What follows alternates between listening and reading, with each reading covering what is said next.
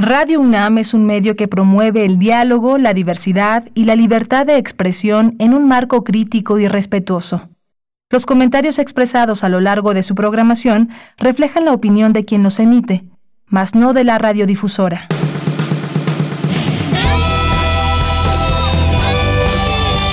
Prisma RU. Relatamos al mundo.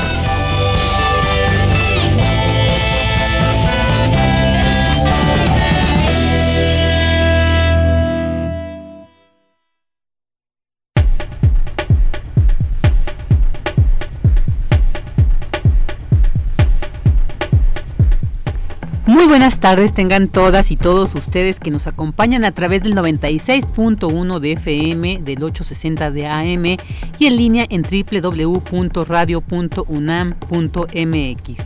Les saluda Virginia Sánchez y en nombre de Deyanina Morán, titular de este espacio y de todo el equipo que hace posible esta transmisión, le damos la más cordial bienvenida a Prisma RU. Hoy es martes 29 de diciembre, se acerca el fin de este difícil 2020 y pues muchos temas relacionados con la pandemia de COVID-19 que ha azotado al mundo siguen surgiendo con la necesidad de analizarlos de la mano de expertos. Y el día de hoy platicaremos sobre qué tanto ha afectado esta situación a las y los músicos, porque por un lado, la música también ha sido un elemento fundamental para amortiguar esta situación, pero también es importante conocer cómo han vivido este contexto el gremio musical. Y sobre este tema conversaremos con el académico Luis Ángel Serna de la Facultad de Música. También hablaremos sobre el impacto económico que se ha vivido, un balance de lo que la economía del país ha reflejado este año, porque ante el retorno al semáforo rojo y la amenaza que existe de esto en algunos eh, eh, estados y la suspensión de algunas actividades, enfatiza la crisis que ya de por sí se ha generado. Así que sobre este tema platicaremos con el doctor José Nabor Cruz, secretario ejecutivo del Consejo Nacional de Evaluación de la Política de Desarrollo Social Coneval. También tendremos la sección de los poetas errantes, poesía con Margarita Castillo. También hablaremos sobre este acuerdo que se ha, de manera unánime, se ha establecido para el post-Brexit, dicen que en la Unión Europea y Reino Unido. Y bueno, vamos a, también a, platicar sobre este tema muy interesante y vamos a, hablar de ello con la profesora María Cristina Rosas González. Ella es de Estudios Latinoamericanos por la UNAM y profesora del Centro de Relaciones Internacionales de la Facultad de Ciencias Políticas y Sociales de la UNAM.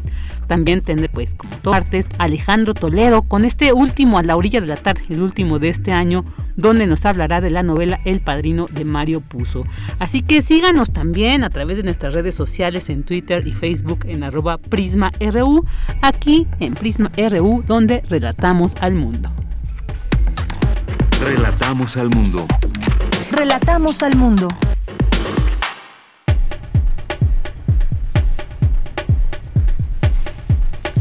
Y vámonos con nuestro resumen informativo. Urge actualizar la Ley Federal del Trabajo ante riesgos como la pandemia. Nada de lo que vivimos actualmente en el ámbito laboral está previsto en la norma, en la norma advierte Ricardo Varela, académico de la UNAM. Universitaria, ejemplo de vida, competirá en los Paralímpicos de Tokio 2021. Se trata de Daniela Velasco, quien buscará refrendar el tercer sitio en el ranking mundial. La resistencia antimicrobiana impacta la salud humana de animales y medio ambiente. Algunos microorganismos se hacen más fuertes cuando las personas no concluyen los tratamientos médicos.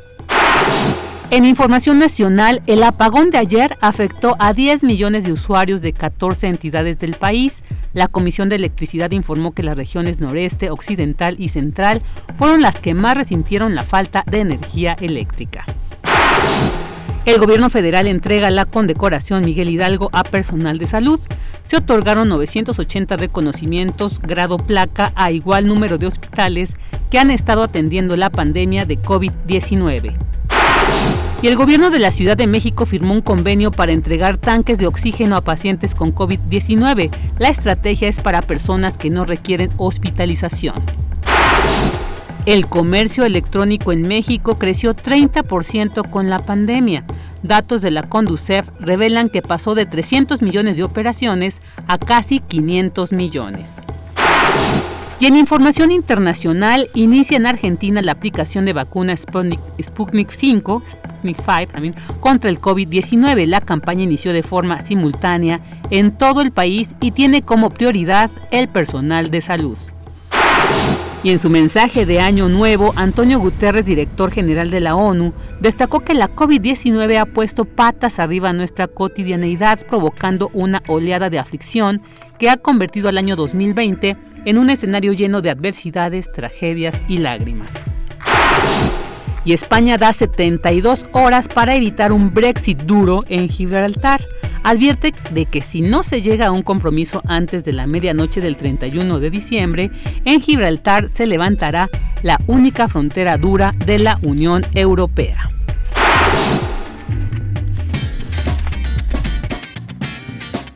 Hoy en la UNAM, ¿qué hacer y a dónde ir? La Filmoteca de la UNAM ha dispuesto para ti su catálogo de cine en línea Nueva Temporada, donde podrás disfrutar de clásicos del cine mexicano como el largometraje La Otra, de Roberto Gabaldón, de 1946, protagonizada por Dolores del Río, quien interpreta a las gemelas María y Magdalena. Disfruta de esta y otras cintas ingresando al catálogo de cine en línea Nueva Temporada de la Filmoteca de la UNAM, disponible en su sitio web. Recuerda que todos los días tienes una cita con el programa La UNAM Responde, donde expertos y especialistas analizan todo lo relacionado con la COVID-19. Encontrarás además las noticias más relevantes a nivel nacional e internacional de esta pandemia que ha sacudido al mundo entero. Sintoniza hoy y todos los días la señal de TV UNAM en punto de las 14.30 horas y en su repetición a las 18 horas por el canal 20.1 de televisión abierta. Otra opción que puedes disfrutar en la televisión universitaria son los conciertos que la Orquesta Filarmónica de la UNAM realizó antes de la pandemia desde la Sala Nezahualcóyotl en el corazón del Centro Cultural Universitario. No te pierdas hoy el concierto que TV UNAM ha preparado para ti y sintoniza su señal en punto de las 15.30 horas por el canal 20.1 de televisión abierta. Y recuerda, nos encontramos en semáforo rojo del semáforo epidemiológico, por lo tanto, es recomendable salir de casa solo si es estrictamente indispensable.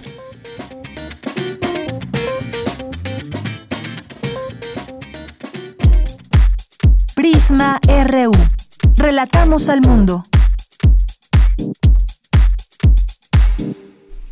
Una de la tarde con 13 minutos y la Secretaría de Salud reportó 122.855 muertos por coronavirus y 1.389.439 casos confirmados. Esta mañana en Palacio Nacional el presidente Andrés Manuel López Obrador reiteró que a partir de enero comenzará la aplicación de la vacuna contra la COVID-19 a adultos mayores de 60 años o más, es decir, el segundo grupo prioritario después del personal de salud que combate esta enfermedad en México. Escuchemos. Se tienen acuerdos para que no nos falte la vacuna, que se aplique de manera universal y gratuita.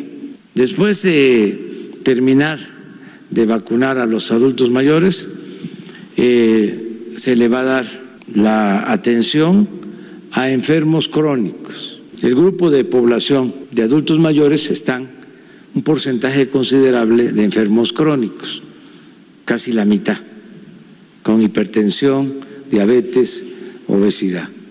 De modo que eh, nos quedaría la mitad de menos de 60 menos de 60 años para que sea el tercer grupo atendido.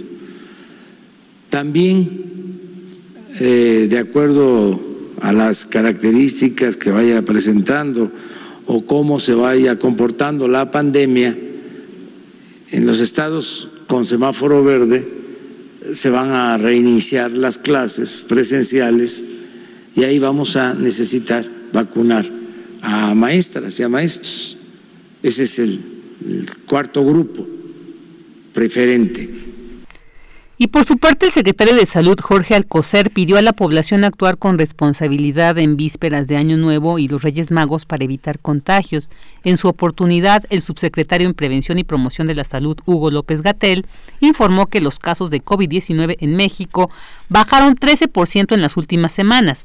Sin embargo, reconoció que la Ciudad de México, el Estado de México y Baja California tienen una tendencia alta. Escuchemos a López Gatel. En este momento lo que vemos es que la Ciudad de México es la entidad con la mayor intensidad epidémica y por consiguiente la que ha tenido mayor ocupación hospitalaria. Resta todavía una reserva en este momento de 13%, pero se está ampliando esta capacidad hospitalaria. En las últimas dos semanas hemos logrado eh, casi duplicar la cantidad de camas disponibles con la ayuda de las distintas instituciones de salud. Este mensaje lo transmitimos también para recordarle a la población que no necesariamente acercarse al hospital implica que la persona va a terminar con ventilación mecánica. Hemos detectado distintas eh, razones por las que las personas tardan en llegar a los hospitales, pero una muy importante es el temor de que si la persona llega al hospital, irremediablemente va a ser intubada. Y desde luego a toda persona le da temor esta situación.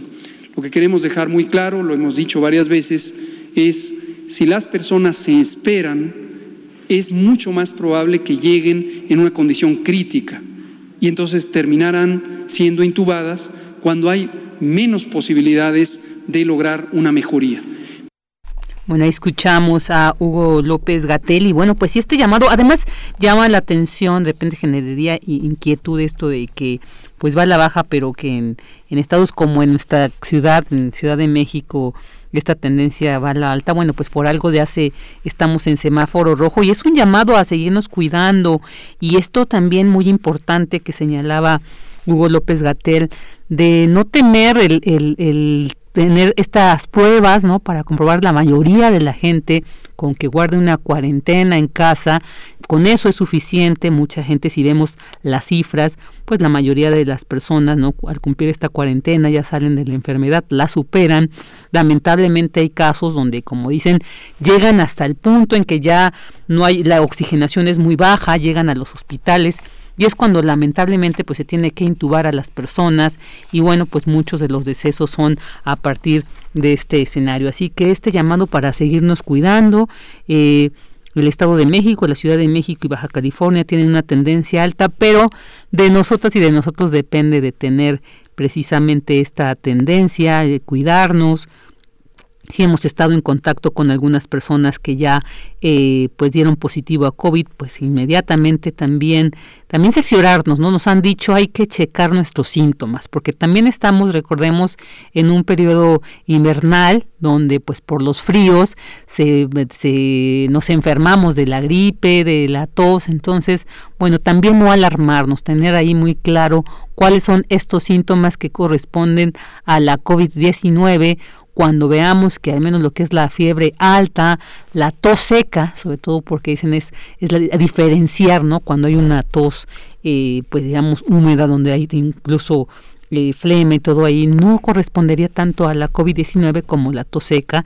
Y bueno, pero sobre todo estos tres síntomas que en sí son los que signos más comunes de esta enfermedad de la COVID-19, que es la fiebre alta, la tos seca y bueno, pues dolor de cuerpo. Es, eh, recordemos que este coronavirus, ¿no? Que es, son estas gripas, son estas gripas eh, que la gripa común que ya conocemos, son de, incluso son distintas, pertenecen a esta familia de los, del coronavirus. Entonces, bueno, atender, tener cuidado. Yo creo que también es una reflexión, es nos permite conocer a nuestro cuerpo. ¿no? Yo creo que, como se ha dicho, esta pandemia también es un gran maestro, nos ha enseñado a reconocer mucho de cómo, cómo está nuestra salud, de atender ciertas señales, a veces eh, ahorita sentimos que se nos va el olfato, el gusto, inmediatamente pensamos que es COVID, pero pensemos que cuando nos enfermamos de gripe, pues esto es de los síntomas más comunes. Entonces, no alarmarnos, pero sí atender esta situación, cualquier síntoma y, como decía eh, Hugo López Gatel, el subsecretario en Prevención y Promoción de Salud, pues no temer de que... Eh, pues digamos, e, e, e, estos rumores. No, no es así. La verdad es que yo conozco gente que ha estado incluso intubada y afortunadamente ha salido, pero hay que cuidarnos porque también hay que atender las secuelas que deja después la COVID-19. Entonces, pues no es cualquier cosa, pero de nosotros depende, de nosotros depende el cuidarnos, el eh, atendernos y también cuidar a las y los demás que nos rodean, ya sabemos cuáles son la población de riesgo, no los adultos mayores, entonces un llamado también muy importante es eh, sobre todo convivir. La familia ya cuando tenemos conformada una familia y tenemos una convivencia diaria, cotidiana, bueno, pues ahí cerrar esa convivencia en estos momentos, no salirnos, aunque lamentablemente pues también eh, hay gente que requiere salir, no tiene que salir de sus casas para llevar el sustento a su hogar, bueno, pues esta es otra situación y ahí es el llamado pues mantener estas medidas de seguridad como es el uso del tapabocas, el gel, lavarnos las manos constantemente, este, incluso pues hay videos donde nos enseñan cómo lavarnos las manos para que asegurar de que si por ahí el bichito se coló pues poderlo ahí limpiar.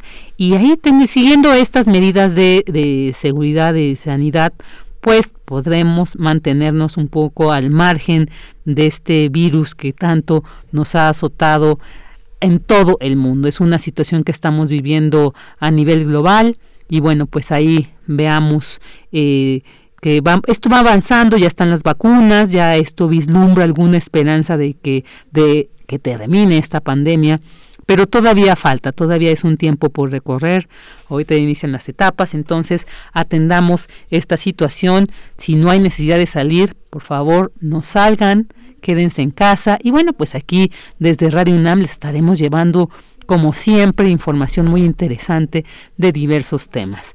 Ahora quiero... Eh, precisamente la UNAM ha emitido un comunicado y es que debido a que desde el 18 de diciembre pasado las autoridades sanitarias de la Ciudad de México y del Estado de México determinaron regresar el semáforo epidemiológico al color rojo. La Universidad Nacional de México informa lo siguiente. 1. A partir del próximo día 4 de enero, todas las clases programadas en estas dos entidades federativas, de acuerdo con el calendario oficial de la universidad, deberán llevarse a cabo en la modalidad a distancia. 2. De la misma manera y a partir de la fecha antes señalada, los trabajadores administrativos que desempeñan actividades consideradas esenciales en instalaciones ubicadas en entidades federativas donde el semáforo epidemiológico se encuentra en color rojo, deberán presentarse al laboral en los términos del acuerdo firmado con la representación sindical, es decir, que las tareas esenciales deberán realizarse con el personal mínimo indispensable y atendiendo las recomendaciones sanitarias de reducir al mínimo los riesgos de contagio. Y tres, en aquellos estados del país donde el semáforo epidemiológico no se encuentra en rojo, las labores académicas y administrativas deberán reanudarse en las fechas y en los términos que las autoridades de las diferentes entidades académicas determinen, siempre en observancia de los acuerdos signados con los respectivos sindicatos. Esto es el comunicado que emite la UNAM el día de hoy. Campus RU. Una de la tarde con 24 minutos y vámonos, bueno, a escuchar, lo invitamos a escuchar esta segunda parte de nuestro resumen anual, las voces y los hechos más relevantes de 2020.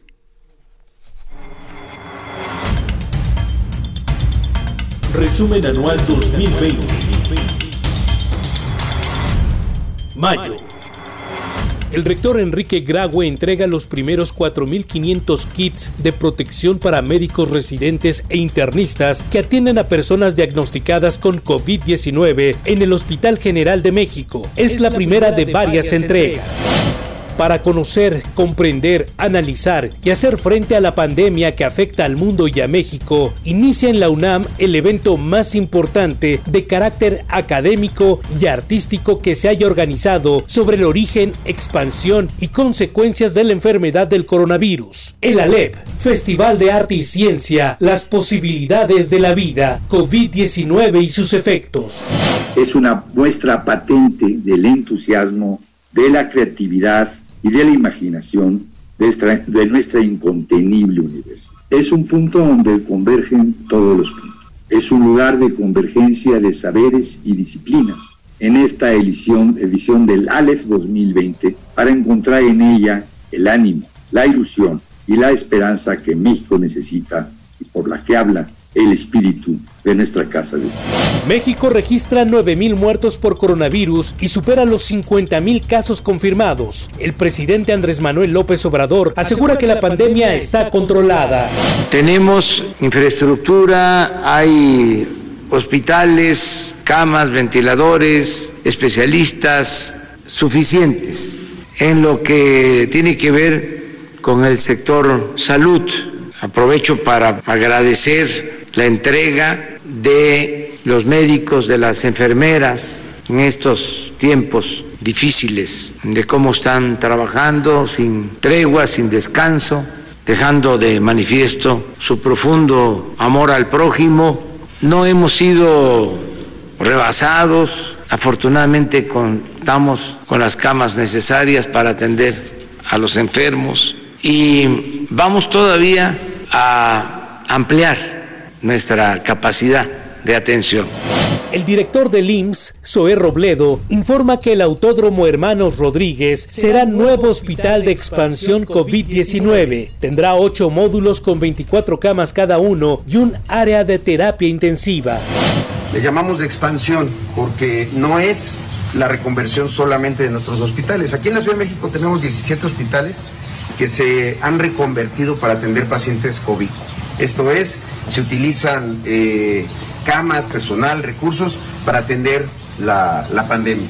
Pero como hemos ido insistiendo, siempre se necesita más y sobre todo, en este caso, camas de hospital. Entonces, en todos estos que son generalmente pues los eh, eh, donde está el público que asiste a las carreras y esto, es donde se han instalado ocho módulos para hospitalización. Cada uno de estos módulos tiene 24 camas y ahí es donde va a estar el personal atendiendo. Adicionalmente a uno de 16 eh, camas de, de, terapia intensiva, de cuidados intensivos. En Estados Unidos, miles de personas salen a las calles en más de 20 ciudades para protestar por la muerte de George Floyd. El afroestadounidense se encontraba bajo custodia de la policía de Minneapolis.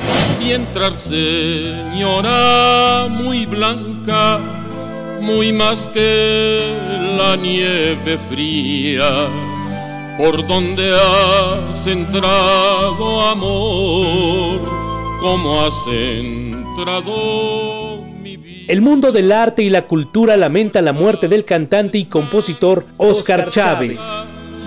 Ventanas y celosías, no soy el amor amante, soy la muerte, Dios me envía junio.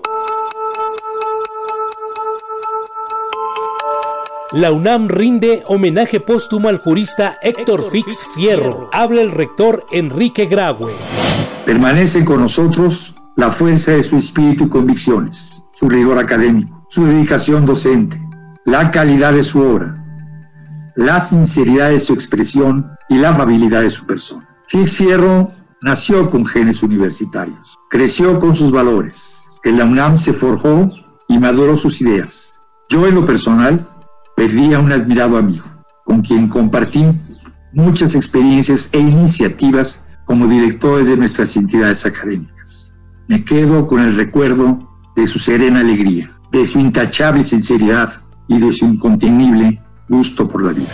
Un sismo de 7.5 grados de magnitud con epicentro en Oaxaca sacude la Ciudad de México. Habla Shioli Pérez Campos, jefa del Servicio Sismológico Nacional, adscrito al Instituto de Geofísica. Esta mañana, a las 10.29 de la mañana tuvimos un sismo de magnitud 7.5 localizado en las costas de Oaxaca, eh, cercano también a la zona de Huatulco y eh, costas de, de Oaxaca. La latitud está en pantalla, 15.57 grados norte, 96.9 grados al oeste, con una profundidad de 5 kilómetros. Hasta hace unos minutos, hasta las 11:45 del día de hoy, se habían registrado 147 réplicas de este sismo de la mañana eh, y la más grande de magnitud 4.6, esta ocurrió a las 11.31 de la mañana. Con el propósito de prevenir la propagación de la pandemia, el 1 de octubre reuniones académicas o culturales. También quedan suspendidas las visitas de intercambio académico internacional. Comerciantes de la Ciudad de México transitan a la nueva normalidad con el semáforo en color naranja. Es la jefa de gobierno Claudia Sheinbaum. El lunes abrirá el comercio al menudeo, pero solamente con un aforo del 30%. Es decir, si en condiciones normales entraban 10 personas a una tienda, ahora solamente podrán entrar 3 y con un horario de 11 de la mañana a 5 de la tarde. El presidente Andrés Manuel López Obrador aseguró que la economía comienza a mostrar signos de recuperación luego de la caída provocada por la pandemia. Se está cumpliendo nuestro pronóstico de que íbamos a caer en lo económico que como es eh, natural por la pandemia, la economía se cayó, pero que íbamos a lograr una recuperación rápida. Siempre hablé de una V, la caída, tocar fondo eh, y eh, salir hacia adelante pronto. Algunos analistas eh, piensan que no va a ser una V, sino una L, que caímos y que vamos a seguir eh, abajo. La Secretaría de Educación Pública suspende el examen de admisión a secundaria en la Ciudad de México. Autoridades educativas plantean un proceso de ingreso más transparente e incluyente. Julio. El rector Enrique Graue afirma que en la UNAM los procesos de enseñanza y aprendizaje en la modalidad presencial continuarán evolucionando en modelos mixtos que contemplan actividades en línea y a distancia. Dice que para lograr este objetivo habrá que sumar esfuerzos de la comunidad académica, adecuar espacios, reforzar el acceso y uso de las tecnologías de la información y comunicación, del aprendizaje y conocimiento iniciaron las clases a distancia de la Universidad de la Salud de la Ciudad de México con 542 alumnos para medicina y 498 para enfermería. Habla Rosaura Ruiz, secretaria de Educación, Ciencia, Tecnología e Innovación. Están tomando eh, cursos que nos algunos los teníamos preparados nosotros mismos de la Secretaría de Educación, Ciencia, Tecnología e Innovación, pero también cursos que nos ha aportado la UNAM, por ejemplo, porque había cursos que nosotros ya pensábamos que iban a ser presenciales y eh, nos, la, la, UNAM nos dio estos cursos que ellos tienen para la formación de sus propios estudiantes de varias instituciones. El fiscal general de la República, Alejandro Hertz Manero, da por terminada la verdad histórica anunciada sobre los 43 normalistas de Ayotzinapa. Informa que solicitaron 46 órdenes de aprehensión contra funcionarios de diversos municipios del estado de Guerrero. Se acabó la verdad histórica. Todas las diligencias realizadas durante este nuevo periodo de investigación, con sus pruebas testimoniales que han sido confrontadas con la secuencia de los hechos y con las periciales de ubicación y de identificación, han permitido establecer la cronología de lo sucedido, así como la participación de quienes cometieron esos delitos, de servidores públicos de diversos municipios del estado de Guerrero. A todos ellos, se les acusa por delitos de desaparición forzada y por delincuencia organizada. Entre ellos Tomás Z, quien huyó del país y que ya cuenta con orden de aprehensión y ficha roja de Interpol para su localización a nivel internacional y su extradición correspondiente. El secretario de Seguridad Ciudadana de la Ciudad de México, Omar García Harfuch, ratifica que el cártel Jalisco Nueva Generación es el principal responsable del ataque en su contra. Que hayan atacado así a un funcionario, coincido con usted, eso sí, no se había, no se había visto, pero en los hechos violentos que habían tenido en la Ciudad de México, justamente es por eso que nosotros los hemos estado atacando, para que dejen de cometer estos hechos violentos. No me refiero al ataque a un funcionario, me, refiero a ataques terribles que han sucedido en colonias. Están ocurriendo muchísimos años extorsiones a plena luz del día. La Cámara de Diputados aprueba cuatro ordenamientos legales del TEMEC. Así entra en vigor el acuerdo comercial entre México, Estados Unidos y Canadá. La Audiencia Nacional de España confirma que el exdirector de Pemex, Emilio Lozoya, acepta ser extraditado a México, donde se le reclama por los casos Odebrecht y agronitrogenados. Se estudia el convenio de deportación para una extradición simplificada. Los 27 mandatarios europeos alcanzan un acuerdo histórico para la recuperación económica tras la pandemia. Mientras tanto, la Organización Mundial de la Salud advierte a los jóvenes sobre el peligro del coronavirus. Agosto. El Consejo Universitario aprobó la cuenta anual del 2019. Disminuye el gasto para gestión institucional en comparación con 2018. 30 millones de alumnos de educación básica inician el ciclo escolar 2020-2021 con clases por televisión. El secretario de Educación Pública, Esteban Moctezuma Barragán, reitera que el regreso a clases de forma presencial se dará únicamente cuando el semáforo sanitario esté en verde. Otros países se han rendido. Unos concluyeron apresuradamente su ciclo escolar y lo dejaron trunco, sin opción de estudios virtual o a distancia.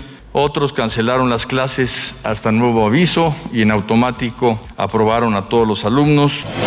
La Oficina del Alto Comisionado de Naciones Unidas para los Derechos Humanos pide investigar con los más altos estándares internacionales si se usó la fuerza letal contra 12 civiles en Nuevo Laredo, Tamaulipas. La Secretaría de Gobernación se compromete a investigar los hechos hasta las últimas consecuencias. La secretaria de Gobernación, Olga Sánchez Cordero, dijo que aún falta mucho para lograr una igualdad efectiva entre mujeres y hombres. Las dos cámaras del Congreso Federal, como en los congresos locales y ayuntamientos, la paridad de género avanzó a pasos acelerados, colocando a mi país en la vanguardia de la participación femenina en la vida electoral, parlamentaria y de gobiernos municipales. Holanda y Bélgica y Hong Kong registraron los primeros casos de reinfección por coronavirus. Se trata de dos hombres y una mujer que ya habían contraído el virus al inicio de la pandemia. El Papa Francisco recordó a los 72 migrantes asesinados hace 10 años en San Fernando, Tamaulipas. Resumen anual 2020. Prisma RU. Relatamos al mundo.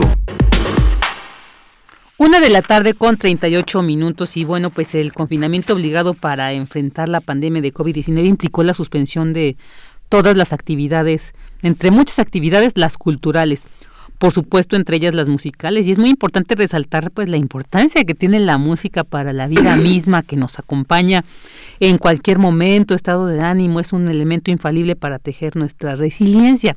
Pero la música no se hace sola y ahí estriba la importancia de conocer cómo han vivido esta situación quienes la crean, la interpretan y la mantienen en nuestro alcance vital. Así que, pues para platicar sobre este tema ya tenemos en la línea al profesor Luis Ángel Cerna de la Facultad de Música de la UNAM. ¿Qué tal, profesor? Muy buenas tardes. Muchas gracias por estar aquí con nosotros en Prisma RU. ¿Qué tal, Virginia? Buenas tardes, gracias por la invitación. No, al contrario, muchas gracias por aceptarla. Y bueno, pues quisiera iniciar esta plática eh, pidiendo que nos comparta pues una reflexión precisamente sobre la importancia de la música en esta pandemia, cómo, cómo podríamos detallarla. Claro, eh, bueno, como bien es sabido, vino a mover muchas cosas la, la pandemia, pero creo que en materia musical eh, nos ha obligado a replantearnos la manera de vivenciar la música. y eso significa, eh, como dices, en, todos los sectores, desde los creadores, los intérpretes y sobre todo en nosotros, los, los escuchas. ¿no? Entonces, eh, bueno, y también sobre la, para los profesores y alumnos, que esa es una, una parte muy importante, ¿no? Las, las instituciones de formación musical eh, tenemos que plantearnos nuevas, nuevas formas. Y hablando de la importancia de la música, eh, pues no es una no es una actividad de entretenimiento. Ajá, eh, cara es identidad. Es incluso una tutora emocional. es una tutora de la resiliencia incluso.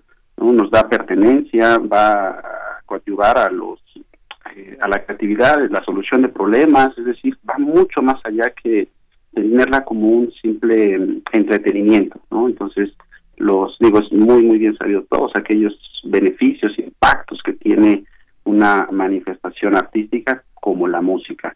Ahora, en tiempos de COVID, creo que se ha convertido en un refugio, si me permite decirlo de esa manera. Eh, varios de los trabajos de, muchas personas, eh, pues se han visto vulnerados, ¿no? Eh, otros muy afectados y creo que esta incertidumbre de qué es lo que sigue eh, y que cada vez vemos que, que, van saliendo más y más este, noticias que van a prolongar la, la situación así y luego vendrían los daños colaterales, pero esa incertidumbre nos da, perdón, nos va dando mucha mucha ansiedad, mucho estrés y justo para que no explote esta olla express emocional, pues tenemos que encontrar una salida y ahí es donde viene la importancia de la música. Claro, claro, definitivamente coincidimos muchísimo con este planteamiento. Y bueno, ahora, eh, dado esta, este confinamiento, este resguardo y bueno, la música creo que es uno de estos, eh, eh, es una de estas artes que requieren de la presencia física, ¿no? Que requieren de estar frente al otro, de sentir, yo creo que esta magia que se produce precisamente de esta manera pues es lo que también hemos resentido. Sin embargo, bueno, pues muchos músicos, músicas han tomado estas las transmisiones en línea, ¿no? Los conciertos en línea como para mantener esta actividad y también pues de alguna manera a muchos incluso para tener algún ingreso. ¿Cómo, cómo ve desde este punto de vista esta, esta adaptación, digamos, de estas, de la tecnología para ello?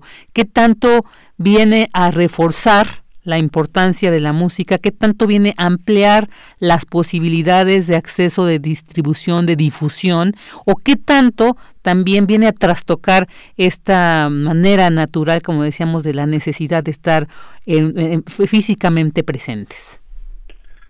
Bueno, en materia profesional, eh, laboral, pues, hablando de los artistas escénicos, específicamente de los músicos, pues, eh, creo que el planteamiento eh, bueno, el plan de acción debe ir más allá de lo que ya está ocurriendo, que es la digitalización de las obras, pero que desde muchas instancias se ha tenido una resistencia, ¿no? entonces, eh, creo que si solamente eh, hacemos el cambio de conciertos presenciales, ya no, ahora conciertos digitales, no estaríamos avanzando mucho, porque efectivamente la, la experiencia de estar con el público es de ida y vuelta, o sea, hay una retroalimentación, eh, por muy básica que sea, eh, incluso el silencio del público también a veces es una respuesta, ¿no? Eh, como no se tiene esa parte, ahora no podemos nada más creer que hay una obra hecha y se tiene que vender o acomodar, digamos, de otra manera. La resistencia tiene que ir de muchas formas.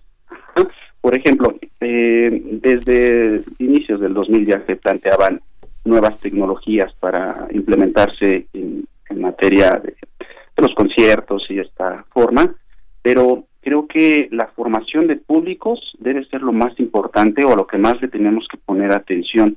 O sea, em, creo que mucho tiempo ha, estado o, había estado, no sé hasta qué, en qué momento nos encontramos ahora, pero monopolizado eh, el arte, ¿no? La masificación de expresiones artísticas, pues siempre han obedecido a, tendencias neoliberales.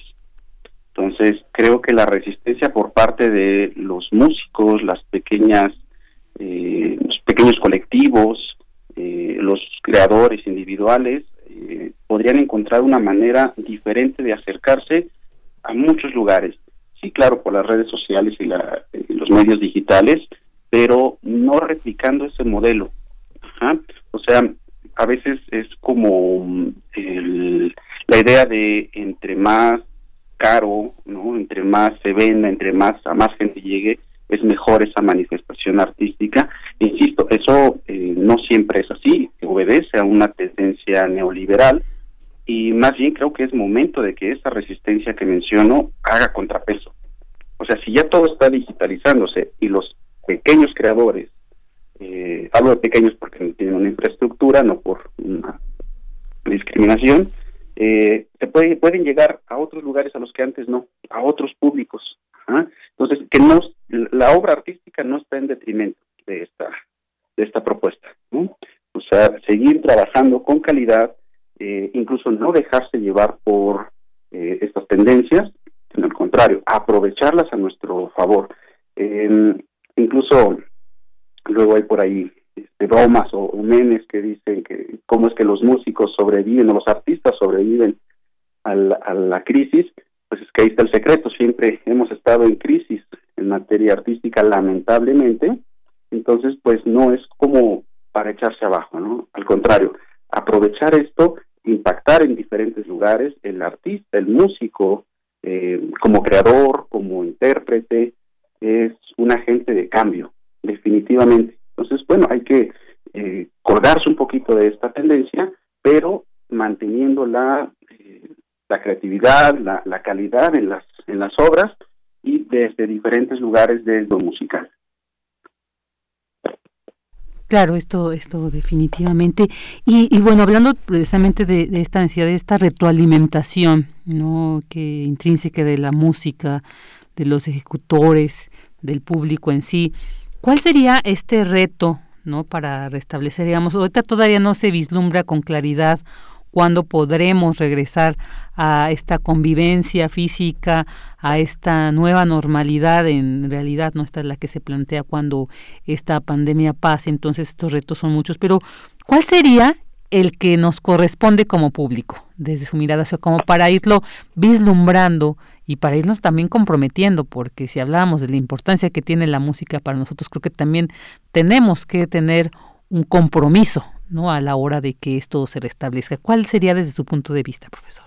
Claro, eh, creo que el, día de ayer estaban platicando eh, con un especialista en cine que decía, daba alternativas, ¿no? O sea, eh, a veces el, consumo de cine en, México está dado por un, menú ya preestablecido. Recuerdo un poco esas, palabras. Eh, creo que lo mismo podría pasar ahora en, música. O sea, nosotros como consumidores de arte, cualquier oyente, cualquier público, ya no tiene nada más una cartelera específica. Creo que ese abanico ha sido ampliado pues exponencialmente. Entonces nuestra responsabilidad sí sería eh, consumir aquellas cosas, eh, aquellas expresiones musicales, artísticas en general, a las cuales de otra manera, en la manera anterior, pues, eh, no tan fácil tendríamos el acceso o tal vez el, el interés, ¿no? Entonces se convierte en una responsabilidad social, o sea, dar oportunidad, es decir, muchas cosas son gratuitas, están al acceso de, todos, eh, entonces ya no tendríamos por qué discriminar de una manera tajante como aquello que se produce en uno u otro lugar, eh, hablando de, recintos, como mejores, ¿no? Es decir, los, los artistas desde casa están teniendo sus expresiones, bueno, ahora voy a darme la oportunidad de escuchar otras cosas, ¿no? Este, de comunicarlas, de difundirlas, incluso de tener la interacción, o sea, escribirle, escribirle simplemente al, al intérprete, al compositor, ¿no? O sea, ya es mucho más, más fácil eh, en ese sentido. Mm, yo creo que los conciertos, bueno, se han afectado en cuanto a la, retroalimentación, pero tienen manera de, de, de seguir existiendo, ¿no? Este, creo que lo que sí se ha afectado es el hacer música juntos.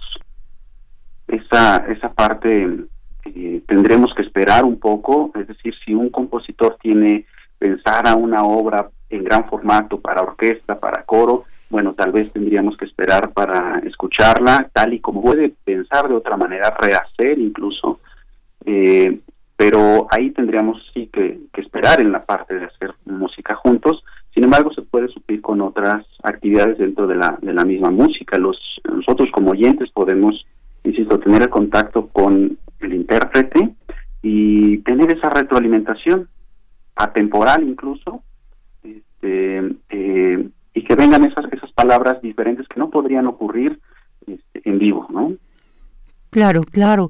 Y, y, precisamente yo creo que la Facultad de Música de la UNAM, pues también hay mucha, digo, previo a esta pandemia, además de ser una facultad donde se estudia la música, también es una facultad donde se llevan a cabo muchos eventos, ¿no? Al respecto. ¿Cómo ha vivido precisamente, digo, se cerraron estas, estas instalaciones, pero siguió la vida, digamos, musical eh, a distancia en la Facultad de Música, profesor? Sí, las actividades académicas eh, no se interrumpieron, por muy eh, extraño que parezca, todas siguieron prácticamente iguales, y claro, con sus con sus formas suyos reto más importante, tanto para alumnos y profesores, eh, es el desarrollo de competencias digitales. Ajá, está, eh, incluso docentes digitales, hay quienes han tenido que modificar su metodología, eh, no se ha detenido. Lo que sí está mermando muchísimo, pues es el impacto que se tiene hacia el exterior, ¿no? claro, en, en aras de promover la, la continuidad académica, se ha detenido un poquito, digamos, esa parte. Eh, ya se está trabajando, ya se han implementado algunos programas como conciertos este, digitales, eh, presentaciones, charlas con los académicos, algo que no pasaba, por ejemplo, antes, que digamos existía alguna conferencia en un recinto pequeño, ahora es un recinto tan amplio como las redes sociales. Entonces creo que va, va para bien esta, esta parte. Y el programa que surge desde la Facultad de Música en la formación de públicos, me parece que es de alto impacto porque se trata de no nada más, o no, no generar necesariamente consumidores de arte o de música, sino la formación de ciudadanos. Y eso es, este, es invaluable en cualquier, en cualquier lugar. Los mismos profesores y alumnos han han estado manifestando ese, ese interés de, darle un mayor valor, posicionarse como lo que realmente ocupa. es una responsabilidad el ser músico actualmente y egresados de la Facultad de Música o están estudiando en la universidad más importante del país eh, en su rol dentro de la sociedad. Claro, sí. Profesor, y, y, ante esto, yo creo que es un poco retomar lo que hablábamos al principio, pero sí también para ir cerrando esta conversación es, hablaba yo también de la resiliencia, ¿no? Y cómo la música nos ha acompañado. Eh, ya dijimos que tanto ha impactado la pandemia en el gremio de la música en tanto académico, en la ejecución, en la programación, en las actividades, pero ¿Qué podríamos también decir que hemos aprendido durante esta pandemia eh, al respecto, profesor, que nos dijera su, reflexión? Em, como tal, eh, y que también mencionaba al inicio que la música, más allá de ser entretenimiento, podría destacar la parte que es una tutora emocional. Nos puede ayudar la música, ya sea como intérpretes, como escuchas, en cualquier nivel nos puede ayudar al manejo de las emociones, a mejorar nuestra inteligencia emocional, inter, intrapersonal, este, desarrollar eh, competencias emocionales como la escucha, la escucha activa, pues, o sea, no una escucha nada más pasajera, sino hacer conciencia de aquello que está ocurriendo a nuestro alrededor. Eh, si ponemos el ejemplo básico de poner la atención a los elementos de una obra musical independientemente del género.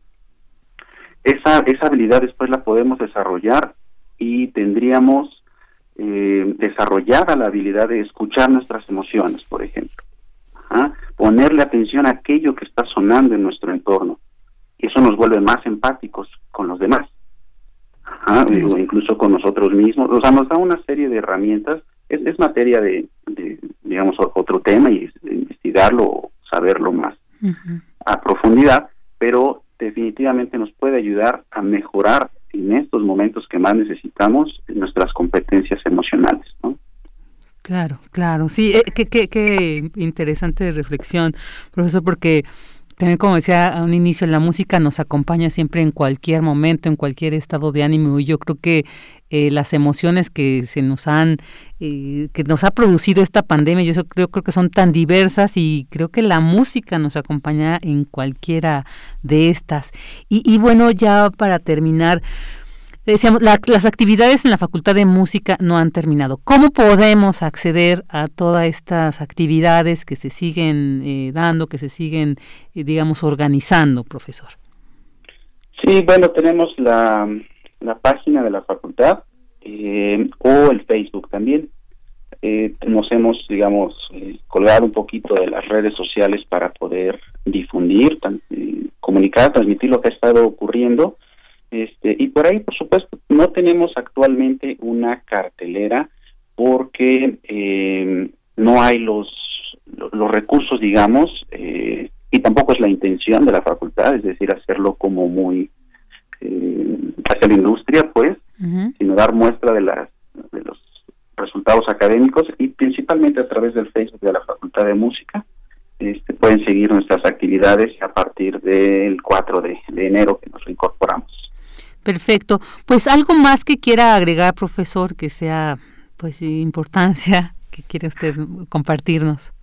Sí, me parece que em, hay una también la pandemia nos viene a, demostrar una brecha que existe entre la, lo centralizado y lo no centralizado. O sea, los más afectados siguen siendo aquellas personas que no están en la por ejemplo, en la Ciudad de México, ¿no? O sea, si, de entrada era un problema la distancia, ahora es un problema el acercamiento a las, a las tecnologías, a las redes, y cómo solucionarlo, digamos, a través de la música, pues haciendo la analogía.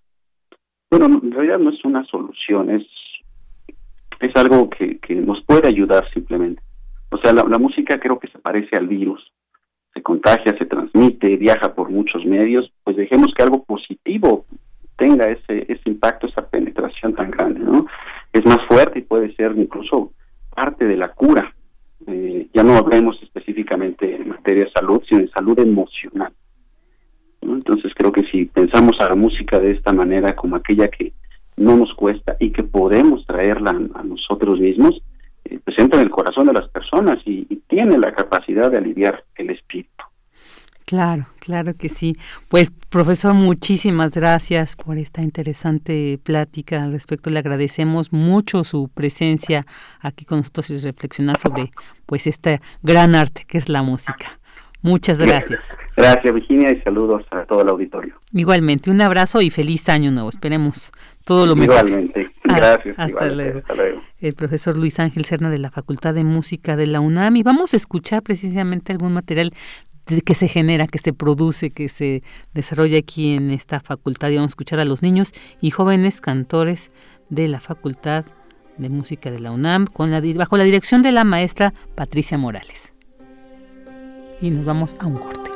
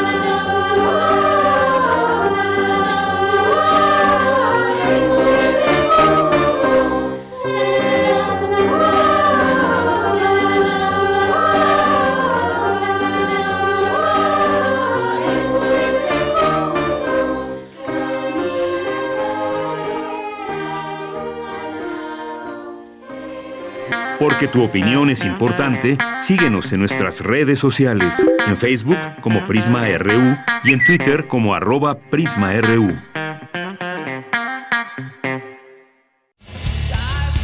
Calme Cali, Mimagoshko, Makta Shuduk, Tetzaduk, FM, Yatpushebo Pushkoxpe, Radio Nam. Calme Cali, quinta temporada. Todos los jueves a las 10 horas por el 96.1 de FM. Retransmisión, domingos 15.30 horas. Radio UNAM. Experiencia sonora.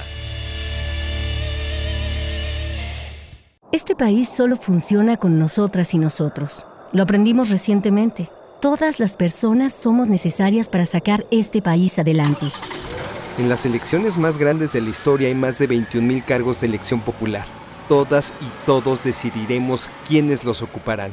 Toma tu cubrebocas y sal a votar. Que este país lo hacemos funcionar las y los ciudadanos. El voto sale y vale. Contamos todas, contamos todos. INE. Güerita, ¿cuántos más vas a querer? Dos de suadero con todo, porfa. ¿Salsa verde o salsa roja? La salsa verde, combinada con la grasa del suadero, genera un pH más ácido, por eso prefiero la roja. No, pues la que sabe, sabe. Cuando conoces, decides mejor. Estas próximas elecciones, infórmate para tomar la mejor decisión en www.ism.mx, porque quien sabe, sabe. Instituto Electoral Ciudad de México. En esta época tan difícil que estamos viviendo, la música es un bálsamo para el espíritu. Soy Ana Lara y los invito a que escuchen la música que hacemos los compositores aún en el encierro en Hacia una nueva música todos los miércoles a las 18 horas, por supuesto, en Radio Una. Experiencia sonora.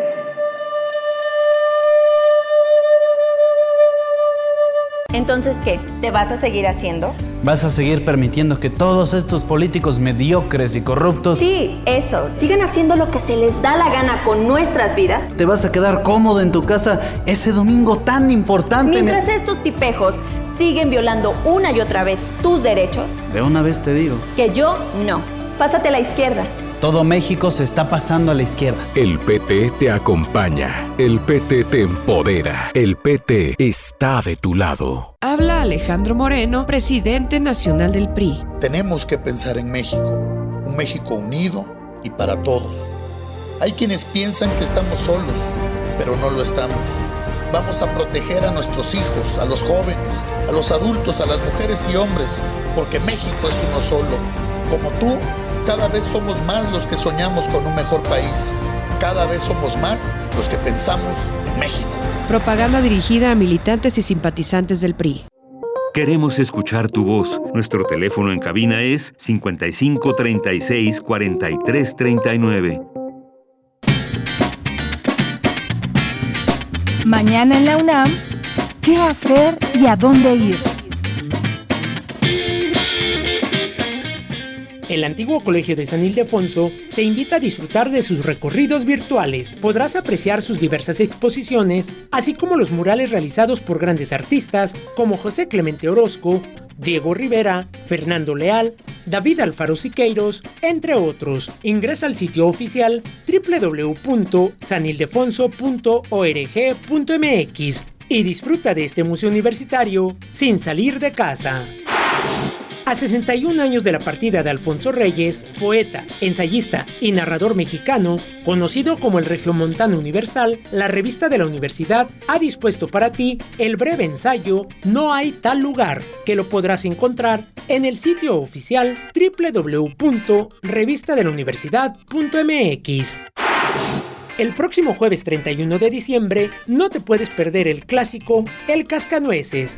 Revive con los más pequeños de casa esta historia que ha fascinado a generaciones a lo largo de los años. Sintoniza la señal de TV UNAM el próximo jueves 31 de diciembre en punto de las 15.30 horas por el canal 20.1 de televisión abierta. Y recuerda, no olvides continuar con las medidas sanitarias para evitar un contagio de COVID-19. Lávate las manos constantemente, usa cubrebocas y quédate en casa. Para Prisma RU, Daniel Olivares Aranda.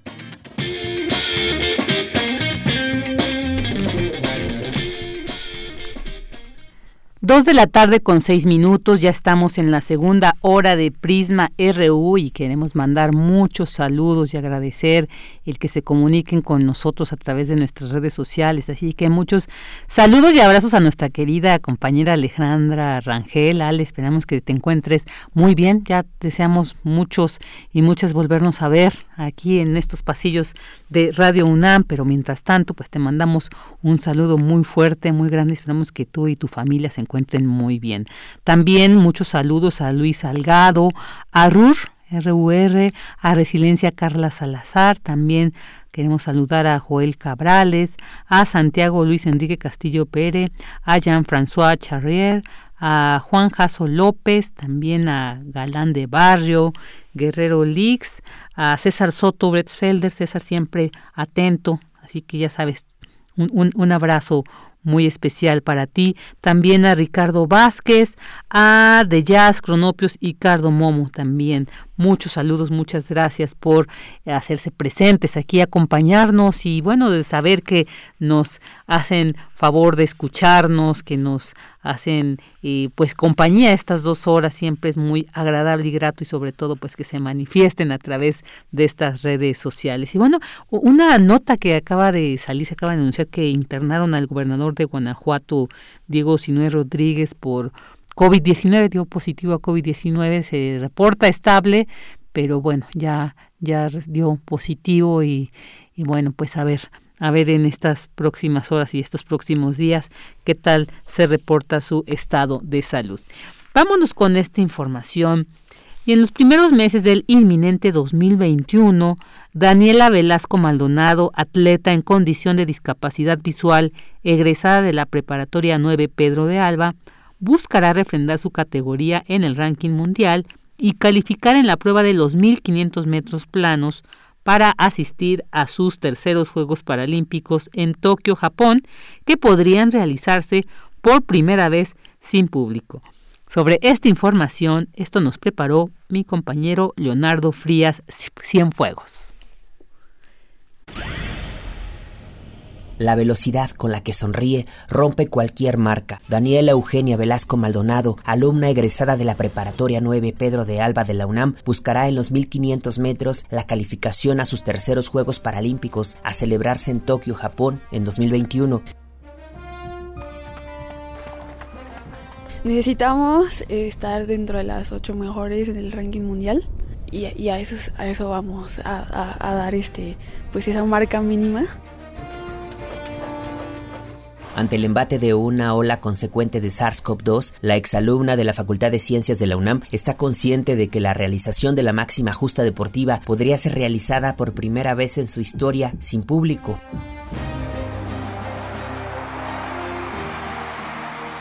La verdad es que lo que a mí me gustaría más como atleta sería estar allí en la final olímpica peleando por las medallas. Eso, eso sería lo ideal, lo ideal para mí. Entonces, entonces espero estar allí en la final peleando con todo. Lo advirtió hace más de seis años. Atreverse es el principio y así ha sucedido. Medallista paralímpica, campeona para Panamericana, que ha incursionado en pruebas de 100, 200, 400, 800 y ahora 1500 metros hasta convertirse en la primera mujer universitaria y en condición de discapacidad visual en ser imagen de la campaña de una empresa deportiva mundial.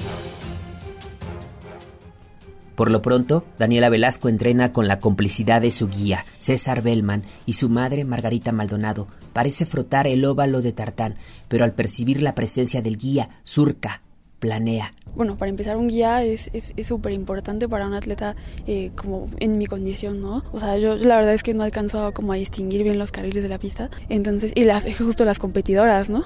sin un guía no podría simplemente desplazarme por la pista, llevar una carrera, pues sí, llevar la carrera con mi máximo esfuerzo, ¿no? O sea, sería como, como limitante mucho. Entonces, ese es el trabajo principal de, de César, llevar, llevar todo durante la carrera. Él a veces también lleva el cronómetro, ¿no? Y me, y me va diciendo tiempos. Y, y, en las competencias él, él también me va diciendo, eh, Dani, vas en cuarto, llevas a la de tercero a tal, tales metros, ¿no? La de primero ya va a esta distancia. O sea, él, él va haciendo que yo me pueda imaginar la carrera y que yo pueda saber exactamente en dónde estoy y, y qué posibilidades tengo y, y, todo eso, ¿no?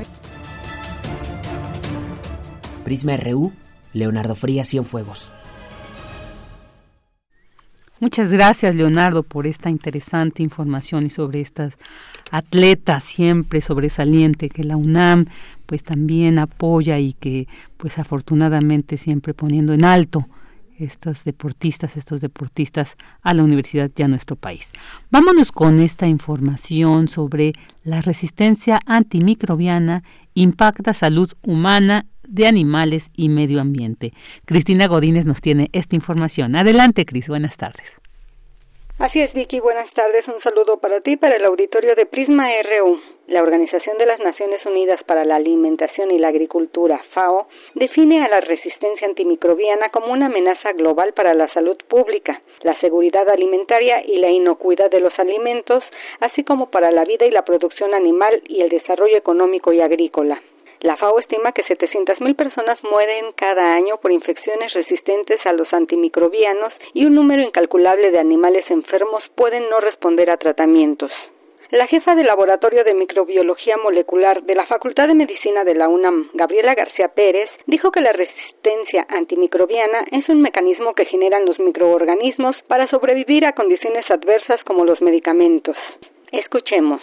La resistencia antimicrobiana es, eh, digamos, un mecanismo que generan los microorganismos para, eh, de alguna manera, sobrevivir a condiciones adversas. En este caso, pues los eh, medicamentos, de alguna manera, digamos, pues natural, buscan o tienen mecanismos que por mutación y por mecanismos de adaptación, eh, los microorganismos generan cierta resistencia a las condiciones adversas.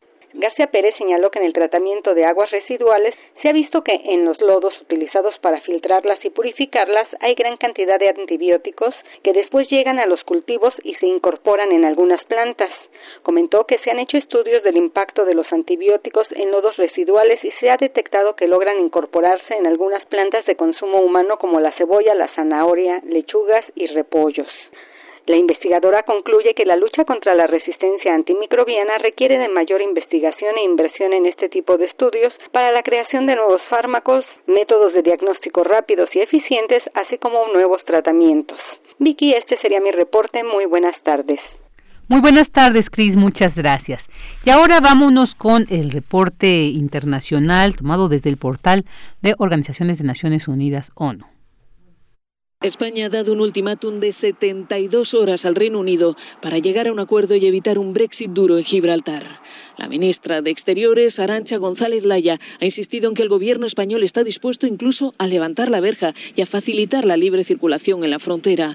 Sin embargo, ha advertido de que si el 31 de diciembre a medianoche no hay acuerdo, la colonia británica será el único lugar de toda la Unión Europea en el que se imponga un Brexit duro, con las consecuencias que eso conllevaría. No hay plan B.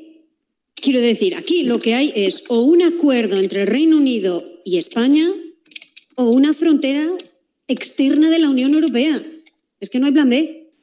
Gibraltar quedó explícitamente al margen del acuerdo post-Brexit alcanzado la semana pasada entre la Unión Europea y el Reino Unido, lo que supone que el futuro del Peñón depende de las negociaciones en curso entre Madrid y Londres.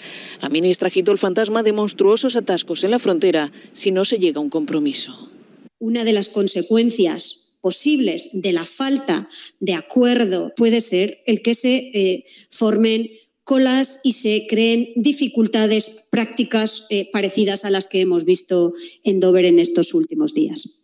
Porque en caso de Brexit duro, España debería establecer controles policiales, fitosanitarios y de seguridad sobre los más de 200 camiones que cada día pasan de uno a otro lado.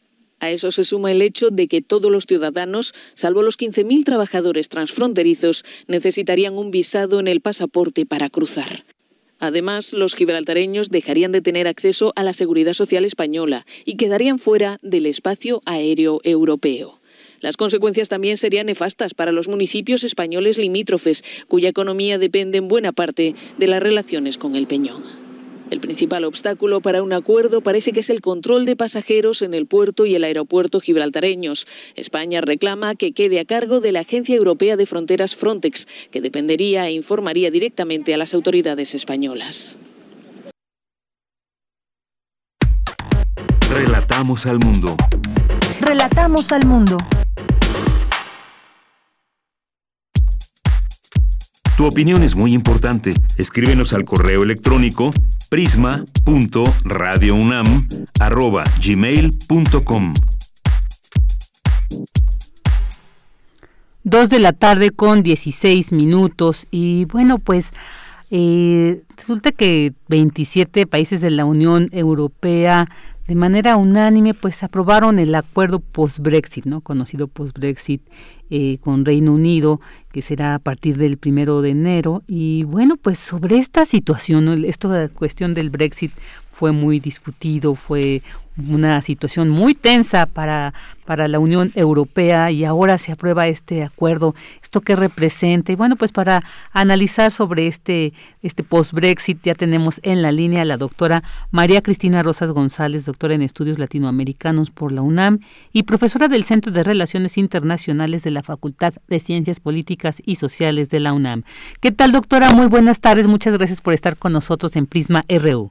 Buenas tardes, Virginia. Un gusto estar con ustedes. Al contrario, muchas gracias. Doctora, ¿qué representa este? ¿Qué paso? ¿Qué podríamos eh, analizar, sacar de este nuevo acuerdo después, además de un, pues sí, álgido, una álgida salida de Reino Unido de la Unión Europea y ahora este, este nuevo acuerdo? ¿Qué representa? ¿Qué nos puede decir, doctora? Este es un acuerdo importante porque mm, recordamos que el proceso para que Gran Bretaña se retirara de la Europa comunitaria ha sido tortuoso, ha generado una profunda inestabilidad económica y política, tanto en la Europa continental como en las Islas Británicas, y finalmente se ha logrado gestionar un acuerdo, un acuerdo de unas dos mil páginas que establece lo que será la relación entre la Gran Bretaña y la Europa comunitaria a partir del primero de enero del próximo año. Eh, este acuerdo es importante porque también termina con una incertidumbre que sin duda ha impactado, como decíamos, a ambas partes. Eh, recordamos que Gran Bretaña, por ejemplo, había tenido un desempeño económico antes de la pandemia bastante deficiente, en parte por el impacto que tendría el retiro de este país de la Europa comunitaria. Y en el caso de la Europa comunitaria, el tener pendiente esta negociación con Gran Bretaña impedía que em, la Unión Europea se abocara a otra serie de temas importantes de urgente atención. Recordando también que ahora con la pandemia Gran Bretaña se está enfrentando a que los europeos continentales cerraron sus fronteras eh, precisamente a manera de protección porque se detectó una nueva cepa, como sabemos, del COVID-19 en el Reino Unido.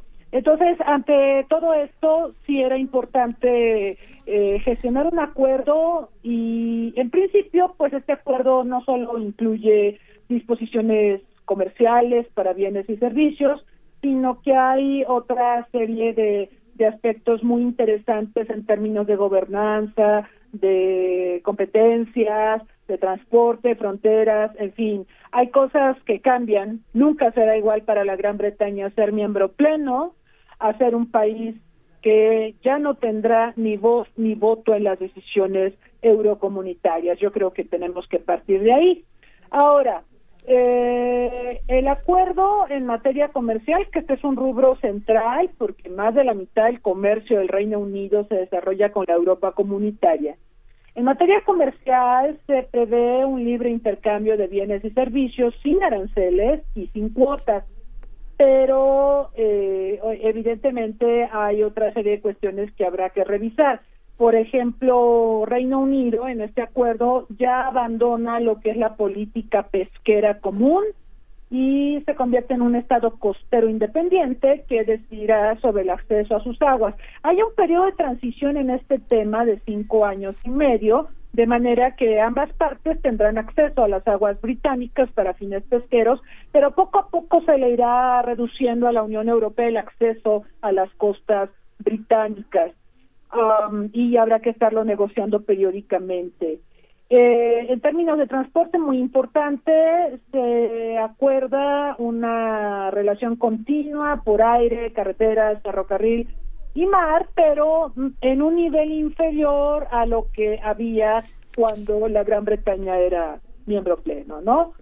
Eh, las fronteras, el tema de fronteras pues a partir del primer día del próximo año se impondrán controles aduaneros al Reino Unido y eh, desde hace ya tiempo, y en este año fue muy visible, veíamos largas colas de camiones con mercancías en Calais, en el puerto francés de Calais, o en Dover, en, Inglaterra, y esto, pues obviamente yo creo que va a continuar, va a seguir siendo la nota, porque eh, nunca será igual, como decíamos, ser miembro pleno a ser un asociado de la Unión Europea. Y bueno, yo marcaría dos cosas más donde pues eh, creo que Gran Bretaña pierde. Gran Bretaña pierde respecto al tema de seguridad y terrorismo, recordando que Gran Bretaña ha sido blanco de ataques terroristas, primero por terrorismo interno, el de ERI, el Ejército Republicano Irlandés, bueno, eso ya pasó a la historia, pero eh, en fechas más recientes eh, y a la luz del protagonismo que ha asumido el terrorismo después del 11 de septiembre de 2001, recordamos atentados en Londres, atentados terroristas, y recordamos también que para el Reino Unido era muy importante mantener una cooperación con la Europa comunitaria en la lucha contra el terrorismo. Pero bueno, en, razón del acuerdo que se acaba de firmar, el Reino Unido dejará de tener acceso a las bases de datos sensibles de la Unión Europea en materia de seguridad y justicia y esto seguramente mermará obviamente la capacidad de monitoreo del gobierno británico respecto a posibles actos terroristas en su territorio. El otro punto donde Gran Bretaña pierde también es el aspecto de libertad de movimiento de personas. A partir del 1 de enero los británicos no podrán circular libremente en los Estados miembros de la Unión Europea con los mismos derechos que los ciudadanos de los países que sí son miembros de la Unión Europea. Entonces, eh, los británicos que quieran viajar a la Europa comunitaria, pues obviamente necesitan pasaporte, eh, deberán solicitar una visa si su estancia se pretende que sea mayor de 90 días. Y fíjese que esto es muy interesante porque muchos británicos, recordamos que, que la votación del Brexit fue muy dividida, ¿no? Y, y, muchos británicos no estaban de acuerdo con que la Gran Bretaña saliera de la Europa comunitaria, entonces muchos empezaron a emigrar al continente porque no estaban de acuerdo con dejar de ser eh, miembros de la Europa comunitaria y, bueno, muchos talentos, muchos profesionistas emigraron al continente europeo. Así que, bueno, a grandes rasgos creo que esto es lo que está pasando con este acuerdo. Gran Bretaña mantiene algunas cosas, pierde otras. Eh, yo creo que lo más importante de lo que pierde es lo de migración, lo de terrorismo y por supuesto pierde capacidad de voz y voto en términos de decisiones en el seno de la Europa comunitaria. Doctora, una reflexión muy amplia, muy detallada, muy importante. Eh, también quisiera preguntarle, bueno, si por presiones del gobierno argentino, las islas de las Malvinas quedaron fuera de este de este acuerdo. ¿Esto también qué tanto afecta a Gran Bretaña? Fíjese que es muy interesante porque ahí yo creo que Argentina hizo un trabajo formidable de lobby en la Europa comunitaria para lograr que las Islas Malvinas quedaran fuera de las disposiciones de este acuerdo. ¿Esto qué significa? Bueno, que las Islas eh, Malvinas y las Islas Sandwich, eh, que están allá en el Atlántico Sur, que tienen más cerca Argentina que al Reino Unido, obviamente, no tendrán acceso eh, y no están cubiertas por ninguna de las disposiciones de, este acuerdo suscrito entre Reino Unido y la Europa comunitaria. Esto, para decirlo pronto, significa que eh, las Islas Malvinas tendrían que volver los ojos a Argentina, mejorar las relaciones con Argentina, acercarse más a Argentina, porque su futuro, su presente y su futuro depende obviamente más de lo que tiene más a la mano. Ya, pues obviamente, al quedar eh, excluidas las Islas Malvinas de, de los acuerdos con la Europa comunitaria, ya, ya quedan muy castigadas, muy desprotegidas, ¿no? Entonces, esta maniobra que hace Argentina es formidable. Yo personalmente eh, pienso que que las Malvinas les, fueron arrebatadas a, a, los argentinos de manera ilegal por parte del Reino Unido y, y, el, y la la República Argentina reiteradamente cada año en el seno de Naciones Unidas ha reivindicado su soberanía sobre las islas. Entonces, esto que acaba de hacer es una jugada maestra. Si fuera un ajedrez ya habría ya habríamos decretado el jaque mate de, Argentina y esto renueva eh, digamos, las aspiraciones de Argentina de recuperar la soberanía sobre las Malvinas. Y un poco más cerca que antes de, esto que estoy diciendo. Claro, claro, y, y, al respecto entonces, doctora, ¿cómo podríamos decir que es la situación interna en las Islas las Malvinas? O sea, ¿existe una correlación de fuerzas internas políticamente que facilitaran o que estén a favor de regresar a, al, al, poder, digamos, de Argentina, sí existiría desde la desde las islas, desde las Malvinas, estas condiciones. Ahora no, ahora no. Fíjese que cuando se les ha preguntado, ¿a ustedes les gustaría ser parte de Argentina? Dicen, claro que no. Queremos seguir eh, bajo la tutela británica y bajo todo lo que haga la Gran Bretaña y respecto a su relación con la Europa comunitaria. Pero ahora van a cambiar las condiciones porque cambió la situación de Gran Bretaña respecto a la Europa comunitaria. Entonces los Kelpers, como se les llama a los habitantes de las Islas Malvinas, eh, seguramente van a repensar su relación con Argentina en razón de todos estos cambios que está generando el nuevo acuerdo entre la Unión Europea y el Reino Unido. Muy bien, muy interesante. Y bueno, más allá también de, de esta Unión Europea, estos acuerdos, bueno, pues tienen un efecto indudablemente en globales, ¿no? ¿Qué podríamos entonces esperar como efecto posterior a esta ratificación, incluso de este acuerdo ya cuando se firme en enero? ¿Qué podríamos e, e, esperar? ¿Nos afectaría a los otros continentes? ¿Nos favorecería? ¿No pasaría nada más allá? Como para entender también los alcances internacionales de este acuerdo, doctora. Bueno, de entrada, eh, por ejemplo, pensando en México, nosotros tenemos un acuerdo de cooperación y de comercio y concertación política con la Unión Europea que incluye a la Gran Bretaña y se hizo una renegociación recientemente de este acuerdo que incluía al Reino, al Reino Unido. Eh, una vez que este nuevo acuerdo entre el Reino Unido y la Unión Europea se ha ratificado por los parlamentos, eh, hay que tomar en cuenta la pandemia y que quizá la propia dinámica de la enfermedad retarde un poco la ratificación, pero se tiene previsto que ocurra, digamos, en el primer trimestre, a más tardar del próximo año.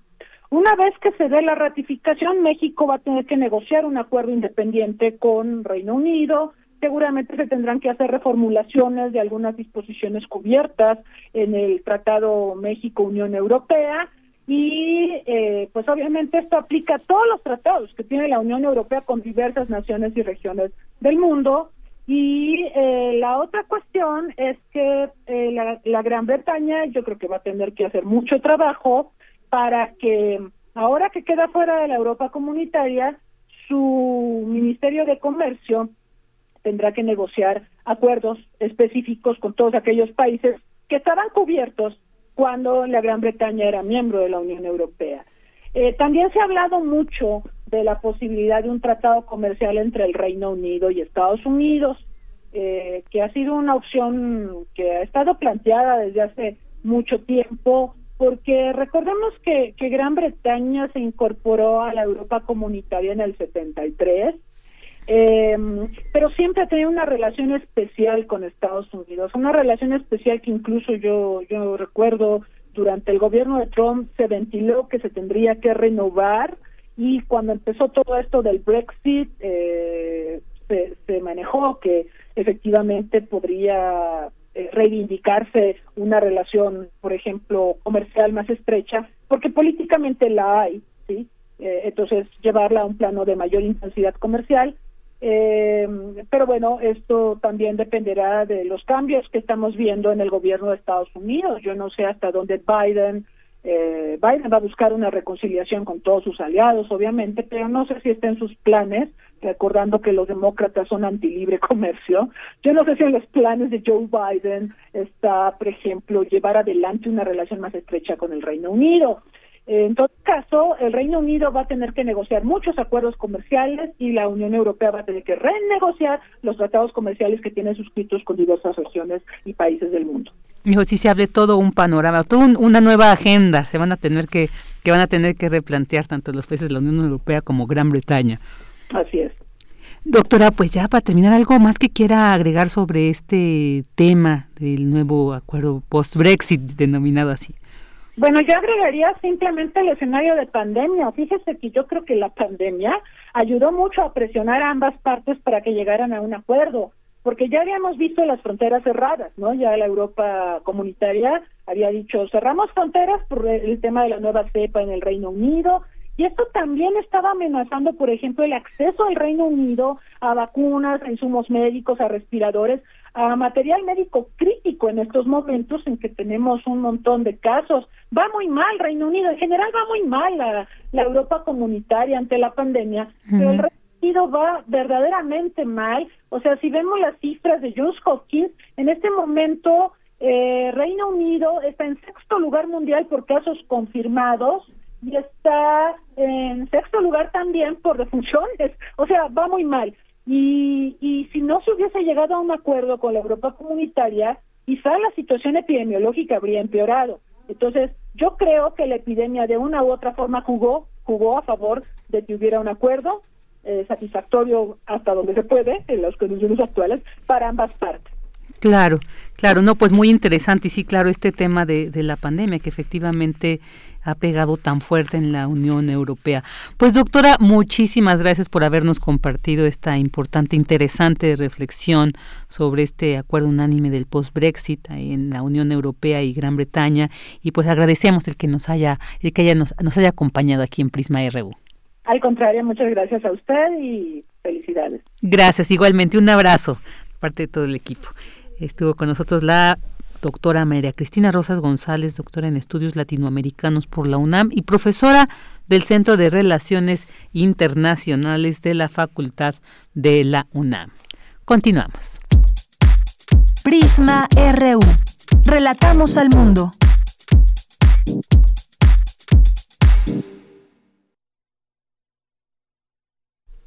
Dos de la tarde con 33 minutos y ahora vámonos con este material que aquí nos ofrecen los poetas errantes que tanto éxito han tenido.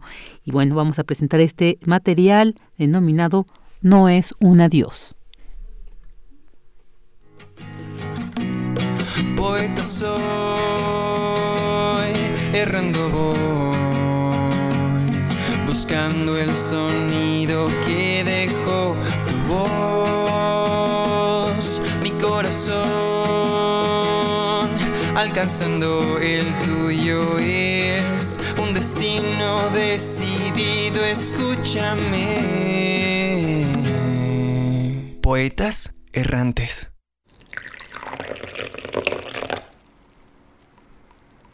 Debemos hablar. Es difícil para mí, pero es mejor terminar. Pero... No insistas. No nos lastimemos más se deja de querer. Y no se sabe por qué se deja de querer. Es como abrir la mano y encontrarla vacía. Y no saber de pronto qué cosa se nos fue. Se deja de querer. Y es como un río cuya corriente fresca ya no calma la sed como andar en otoño sobre las hojas secas y pisar la hoja verde que no debió caer. Se deja de querer y es como el ciego que aún dice adiós llorando después que pasó el tren, o como quien despierta recordando un camino, pero ya solo sabe que regresó por él.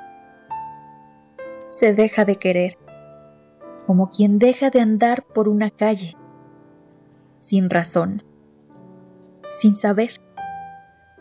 Y es hallar un diamante brillando en el rocío, y que ya al recogerlo se evapore también. Se deja de querer. Y es como un niño que ve cómo naufragan sus barcos de papel o escribir en la arena la fecha de mañana y que el mar se la lleve con el nombre de ayer. Se deja de querer y es como un libro que aún abierto hoja a hoja quedó a medio leer. Y es como la sortija que se quitó del dedo y sólo así supimos que se marcó en la piel. se deja de querer. Y no se sabe por qué se deja de querer. Si en verdad quieres decir adiós, no lo voy a evitar.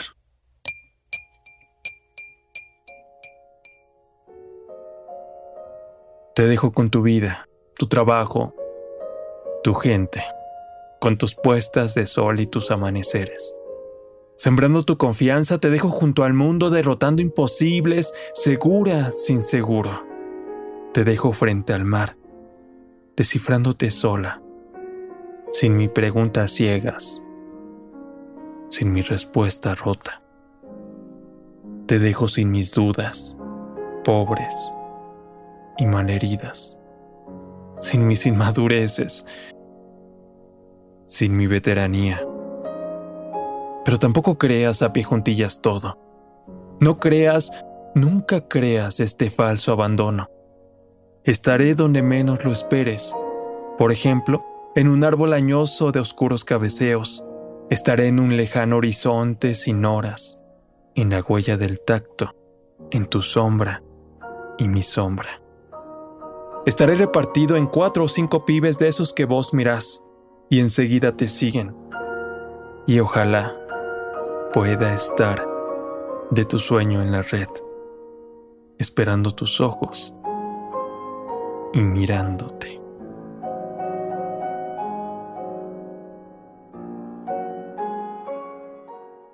Lo que acabamos de escuchar es el proyecto radiofónico de los estudiantes que realizan el servicio social en Radio UNAM, unidos solo por el amor a la poesía y al sonido.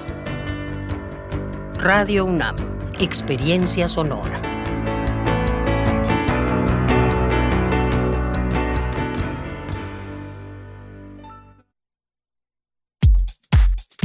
Tu opinión es muy importante. Escríbenos al correo electrónico prisma.radiounam@gmail.com.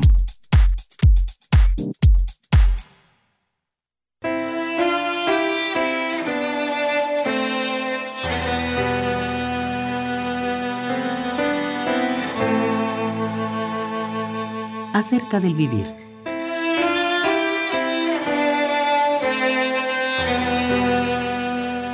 El vivir no admite bromas. No. Has de vivir con toda seriedad, como una ardilla, por ejemplo. Es decir, has de vivir sin esperar nada fuera y más allá del vivir. Toda tu tarea se resume en una palabra, vivir.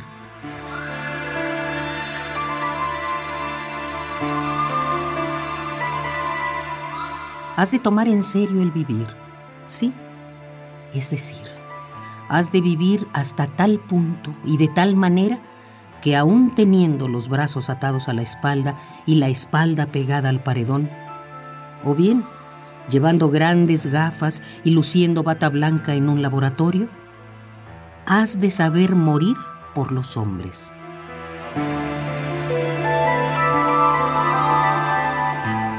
Has de saber morir por los hombres y además por hombres que quizá nunca viste, y además sin que nadie te obligue a hacerlo, y además sabiendo que la cosa más real y más bella es vivir.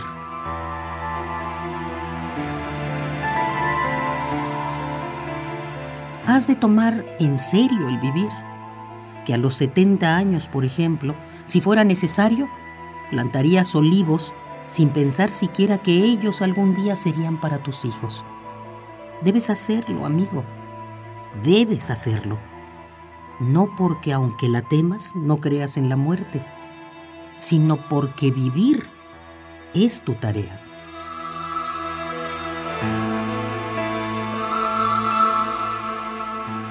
Sucede, por ejemplo, que estamos enfermos, que hemos de soportar una difícil operación y cabe la posibilidad de que no volvamos a levantarnos de esa blanca mesa. Aunque sea imposible no sentir la tristeza de partir antes de tiempo, seguiremos riendo con el último chiste, mirando por la ventana para ver si el tiempo sigue lluvioso, esperando con impaciencia las últimas noticias de la prensa. Sucede, por ejemplo, que estamos en el frente de batalla luchando por algo que vale la pena que se luche. Y sucede que nada más comenzado el ataque, en el primer movimiento, uno pueda caer cara a tierra y morir. Todo esto hemos de aceptarlo con singular valor. Y a pesar de todo, preocuparnos apasionadamente por esa guerra que puede durar años y años.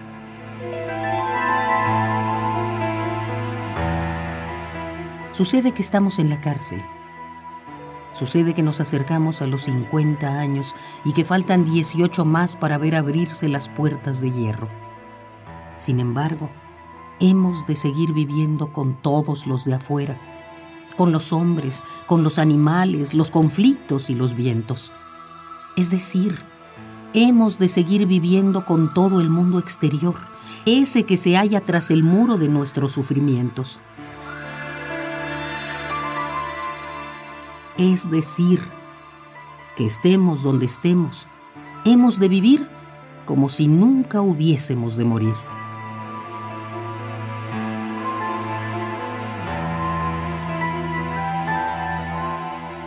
Se enfriará este mundo, una estrella entre las estrellas, por otra parte una de las más pequeñas del universo. Es decir, se enfriará una gota brillante en el terciopelo azul. Es decir, este inmenso mundo nuestro. Se enfriará este mundo un día, algún día se deslizará en la ciega tiniebla del infinito, no como una bola de nieve, no como una nube muerta, sino como una nuez vacía.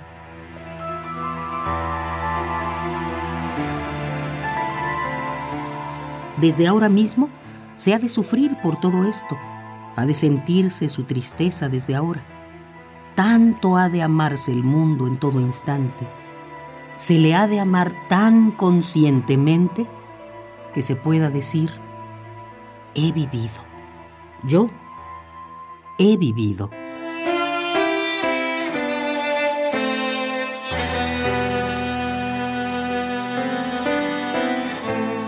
Acerca del vivir, Nassim Hikmet.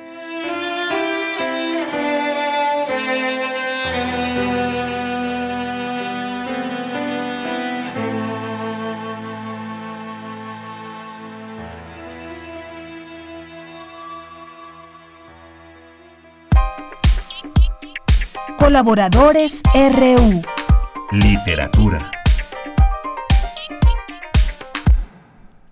Dos de la tarde con 44 minutos y bueno, ahora vamos a dar entrada a esta, esta última participación, pero de este año. ¿no? Por supuesto, porque el siguiente, pues esperamos que nos siga acompañando todos los martes Alejandro Toledo en A la orilla de la tarde. ¿Qué tal Alejandro? Muy buenas tardes. ¿Qué tal Virginia? ¿Cómo estás? Muy bien, muchas gracias aquí con gusto de saludarte. Y yo, bueno, yo espero lo mismo, digo que, ¿verdad? que nos siga acompañando este, el próximo año, ¿no? Claro, así es. Principalmente que tengamos salud para que ello sea posible. Así que los mejores deseos para que tú sigas sano y toda tu familia y sigas compartiéndonos pues de este de este saber eh, literario como en, en que todos los martes nos traes. Y bueno, pues adelante sobre lo que nos vas a platicar hoy de la novela El Padrino de Mario Puzo. Y fíjate que yo tengo un conflicto con aquellos libros que pues sabe uno que son bestsellers, ¿no? Generalmente un, un libro comercial es este buen material para, para hacer películas, pero en, en sí mismo suele ser un texto de, de poco valor. ¿no? Pero esto pues, es, en la teoría, ¿no? Yo recuerdo eh, Alfred Hitchcock en sus conversaciones con François Truffaut hablaba de esto mismo, de que él le tenía poco respeto a un, a un bestseller y, y por eso solía partir de ese tipo de libros para para hacer sus películas porque podía manipularlos a su antojo y convertirlos en una en una película suya digamos no entonces ahora que Coppola lanzó este esta coda a El Padrino que es una reedición del Padrino 3 a mí me, me entró la curiosidad de, de ver que había de qué se trataba la, la novela original de Mario Puzo que se publicó en 1969.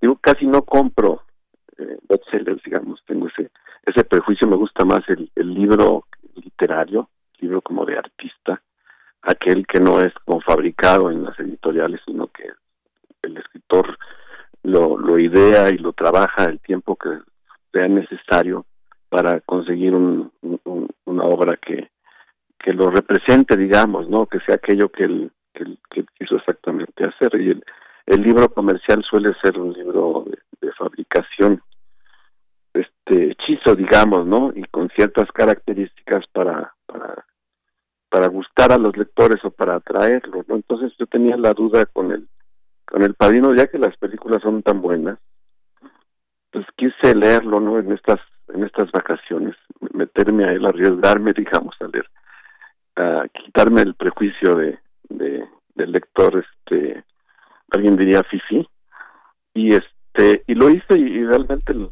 resultado no, me no me desagrada, la experiencia fue buena, el, libro enriquece muchas cosas que van a que va uno a, ver y o, o a en las en las películas pues se da uno cuenta cómo es que un, un buen un libro bien escrito, digamos, puede generar también buenas películas. ¿no? Es un poco también un tratamiento que hay en una película reciente que se llama Mank, sobre el guionista del Ciudadano Kane. Incluso, bueno, he visto ahora documentales sobre las dudas que tenía Coppola de entrarle al proyecto, pero lo hizo por una necesidad económica. Y este, pero ahí se, se compaginan ahí las dos cosas, yo siento, ¿no? Un poco la, el, el, el que un libro tenga el, material suficiente para crear buenas películas y además los valores que puede tener un libro no de los defensores del libro del libro comercial se califica a los escritores dedicados a, a, esta actividad como escritores profesionales y hay quien quien, quien los los defiende los defiende mucho no el caso más célebre de, la actualidad sería Stephen King, que es un muy buen argumentista, pero este, por ejemplo, Stanley Kubrick que hizo El Resplandor, lamentaba que había, que hubiera, bueno, decía que el, el libro no le gustaba realmente mucho porque tenían como mucha paja, ¿no? Habrá que leer con, con cuidado a Stephen King para poder darse cuenta de qué, qué valor literario puede haber. Siempre hay esta, como lucha entre el, el libro de artista, el libro de, de, escritor, de autor, digamos, verdadero, y el libro, este, libro comercial, ¿no? En este caso yo realmente disfruté la lectura, hay pasajes este, que no están en las películas y que son interesantes matices, por ejemplo, la está la historia de este cantante que parece ser eh, en ciertas características similar a Frank Sinatra, Johnny Fontaine, y está el cuento de cómo logra el padrino otorgarle un, un Oscar, digamos que le entreguen un Oscar, moviendo sus, sus influencias y a la vez describiendo como el mundo de, de Hollywood, en donde las mujeres son percibidas como, como material, digamos, este, intercambiable. Hay una crítica fuerte al, sistema de Hollywood y al, sobre todo ahí, al productor que va a aparecer en las, en las las películas, ¿no? Y hay historias paralelas que no que en las películas no están en las películas no están desarrolladas y que en mi en mi opinión enriquecen digamos este el conocimiento que puede uno tener de la de las tres películas y de este con la lectura de la de la novela no entonces este digamos que no me no me sentí defraudado al leer un bestseller esta vez creo que que es una un buen acompañamiento para ver las películas de Coppola. Se da uno cuenta de ciertas decisiones que tomó el director, pero también de cómo interpretó él cinematográficamente ciertos pasajes que en la novela están como descritos. Él tuvo que dar una interpretación visual para describir, por ejemplo, ese momento en que la esposa de Michael Corleone, que se llama Kate Adams, se da cuenta de que su marido se ha transformado en el don y es este tratado ya con, con esa, actitud ceremoniosa por por los que están alrededor, ¿no? Porque de algún modo de eso trata la novela y de eso va, a tratar la van a tratar las películas de, de Coppola, de del cambio, de la transformación que va a tener ese personaje, de estar a la distancia, de ser un espectador crítico de las actividades de su padre a ser el, el nuevo el nuevo padrino, ¿no? Este, decía Anthony Borges que lo que le interesaba de una novela es que el personaje fuera distinto cuando empieza la novela, que, que, hubiera una transformación del personaje, que era al inicio de la novela al que se presentaba al final. Y eso es algo que ocurre en este caso, ¿no? Creo que le da un, un valor al libro, que porque esto ya está ahí y este y le da un, un, elemento de gran interés a las a las películas, ¿no? Claro. Oye, Alejandro, quisiera preguntarte al respecto de tu experiencia. Dices, primero viste la película y, y ahora lees el libro. ¿Tú qué recomendarías para quienes no ni han visto la película ni han leído el libro? ¿Qué hacer primero? O sea, como que en, qué... ¿En qué orden, en, qué orden sí, en, en, este caso especial del Padrino? Pues a mí me entró como la locura navideña de ver las tres películas de corrido, la 1, la 2 y la 3, y luego ver la, la Coda, que es la nueva edición que se hizo del Padrino 3, luego leer la, la novela, y ahora tengo como el impulso de volver a, a, empezar el círculo, o sea, ver otra vez el Padrino 1, 2 y 3, o, o tal vez el Padrino 1 y 2 y la nueva edición de la, de la, Coda, ¿no? Pues yo, no sé, yo, yo pensaría que el libro primero, ¿no?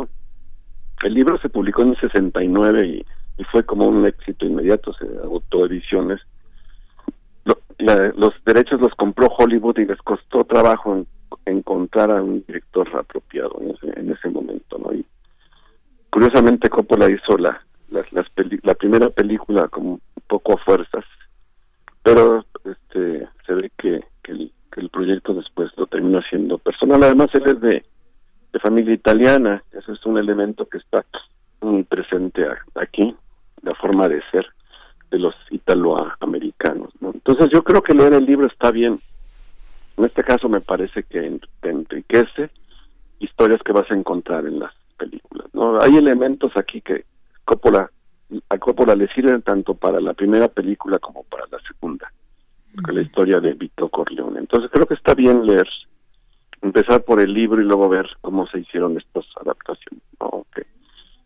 pues muchos no sabemos de memoria las las películas y hay escenas que son como que están ya como en la, memoria cinematográfica no el padrino ha sido considerado como una de las mejores películas del cine de Hollywood no quizá arriba está siempre el ciudadano Kane no por ahí se pelean esa ese, ese puesto entre el ciudadano Kane este el padrino de Coppola y, tal vez también Vértigo de, de Hitchcock no pero mi punto era este, de que el, libro está bien, está es un libro muy ágil, es un libro de, de acción, no es una experimentación verbal como podría uno encontrar en Joyce o en, otros autores. Es un libro de que cuenta una historia y, que la cuenta la cuenta muy bien, ¿no?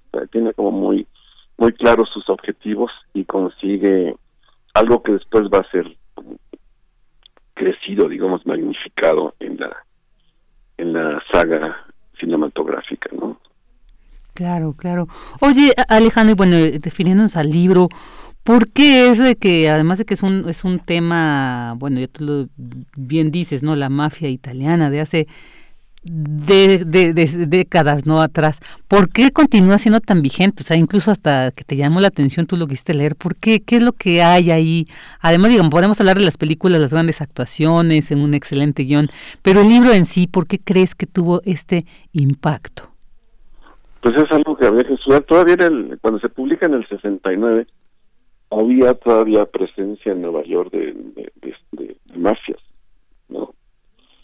Entonces estaba como vigente el, asunto estaba creo que después de es un proceso que también va a describir de algún modo la, sobre todo el padrino 13 lo que era la, la, el barrio italiano en, Nueva York fue este abandonado por por, por los italoamericanos. Incluso yo recuerdo una visita que hice a Nueva York busqué un poco los los escenarios del padrino y ya había sido tomado por por restaurantes coreanos y chinos y comida japonesa, etcétera. Ya, era un barrio con un perfil distinto, ¿no? Pero en el 69 cuando se publica la novela todavía este, eh, era Nueva York era una ciudad violenta, ¿no?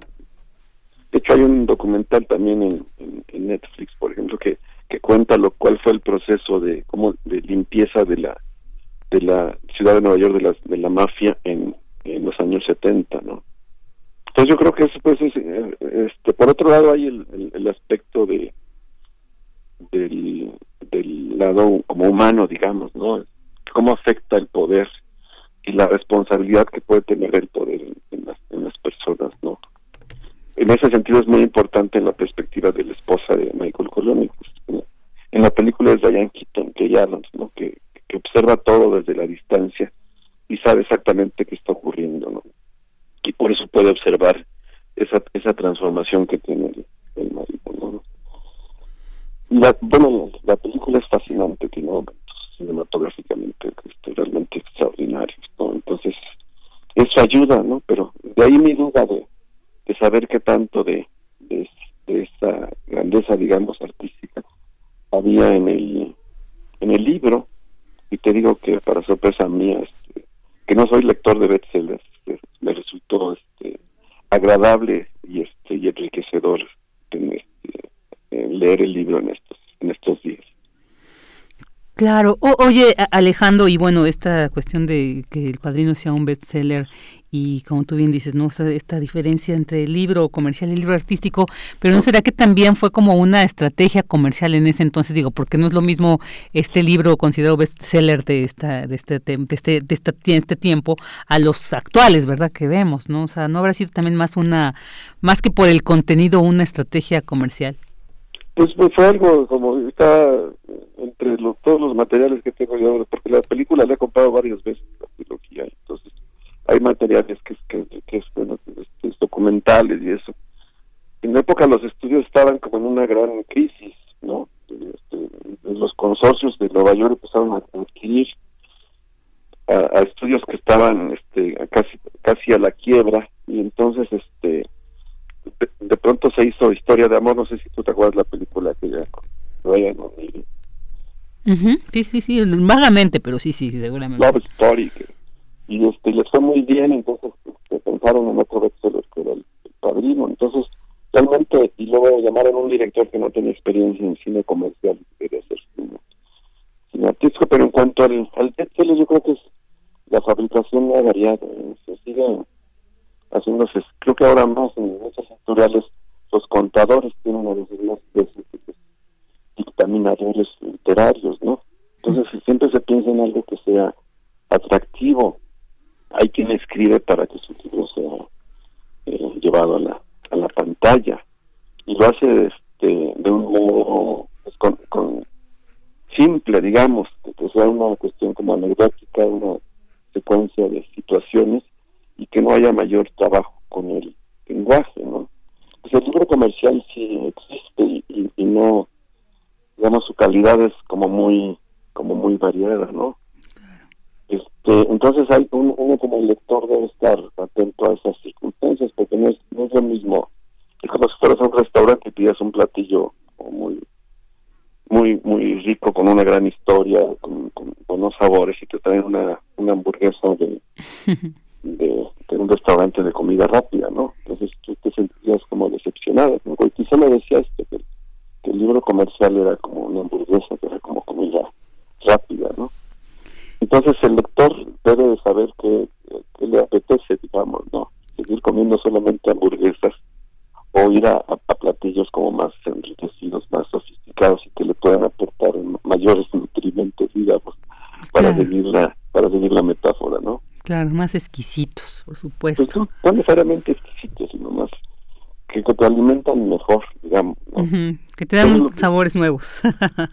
es lo que hace un buen libro, yo creo, ¿no? Claro, claro. Ale, pues... Pues muchísimas gracias. Ya seguramente ya nos generaste también esta inquietud de, de ahora sí leer El Padrino, ya más que ver las... Pues digo, también ver las películas, como bien dices, pero vamos a leerlo, vamos a tener seguramente otra otra experiencia muy diferente como la que nos has compartido. Te mandamos un fuerte abrazo, Alejandro, pues nos te escucharemos el siguiente año y mientras tanto, pues que la pases muy bien en esta fiesta que, en la que se termina este 2020, este difícil 2020 y pues un abrazote lleno de cariño y extendido a toda tu familia. Igualmente y feliz año a todos los escuchas. Muchas gracias, muchas gracias Alejandro Toledo en A la orilla de la tarde. Y bueno, pues en operación estuvo Socorro Montes, en la producción Daniel Olivares, Denis Licea en la asistencia, Abraham Menchaca en información, Andrea Candy en la continuidad y Jorge en las redes sociales. Yo soy Virginia Sánchez y en nombre de Deyanira Morán, titular de este espacio, le agradecemos el que nos haya acompañado durante estas dos horas y lo esperamos con muchísimo gusto el día de mañana en punto de la una de la tarde. Que tenga un excelente tarde, buen provecho y hasta mañana.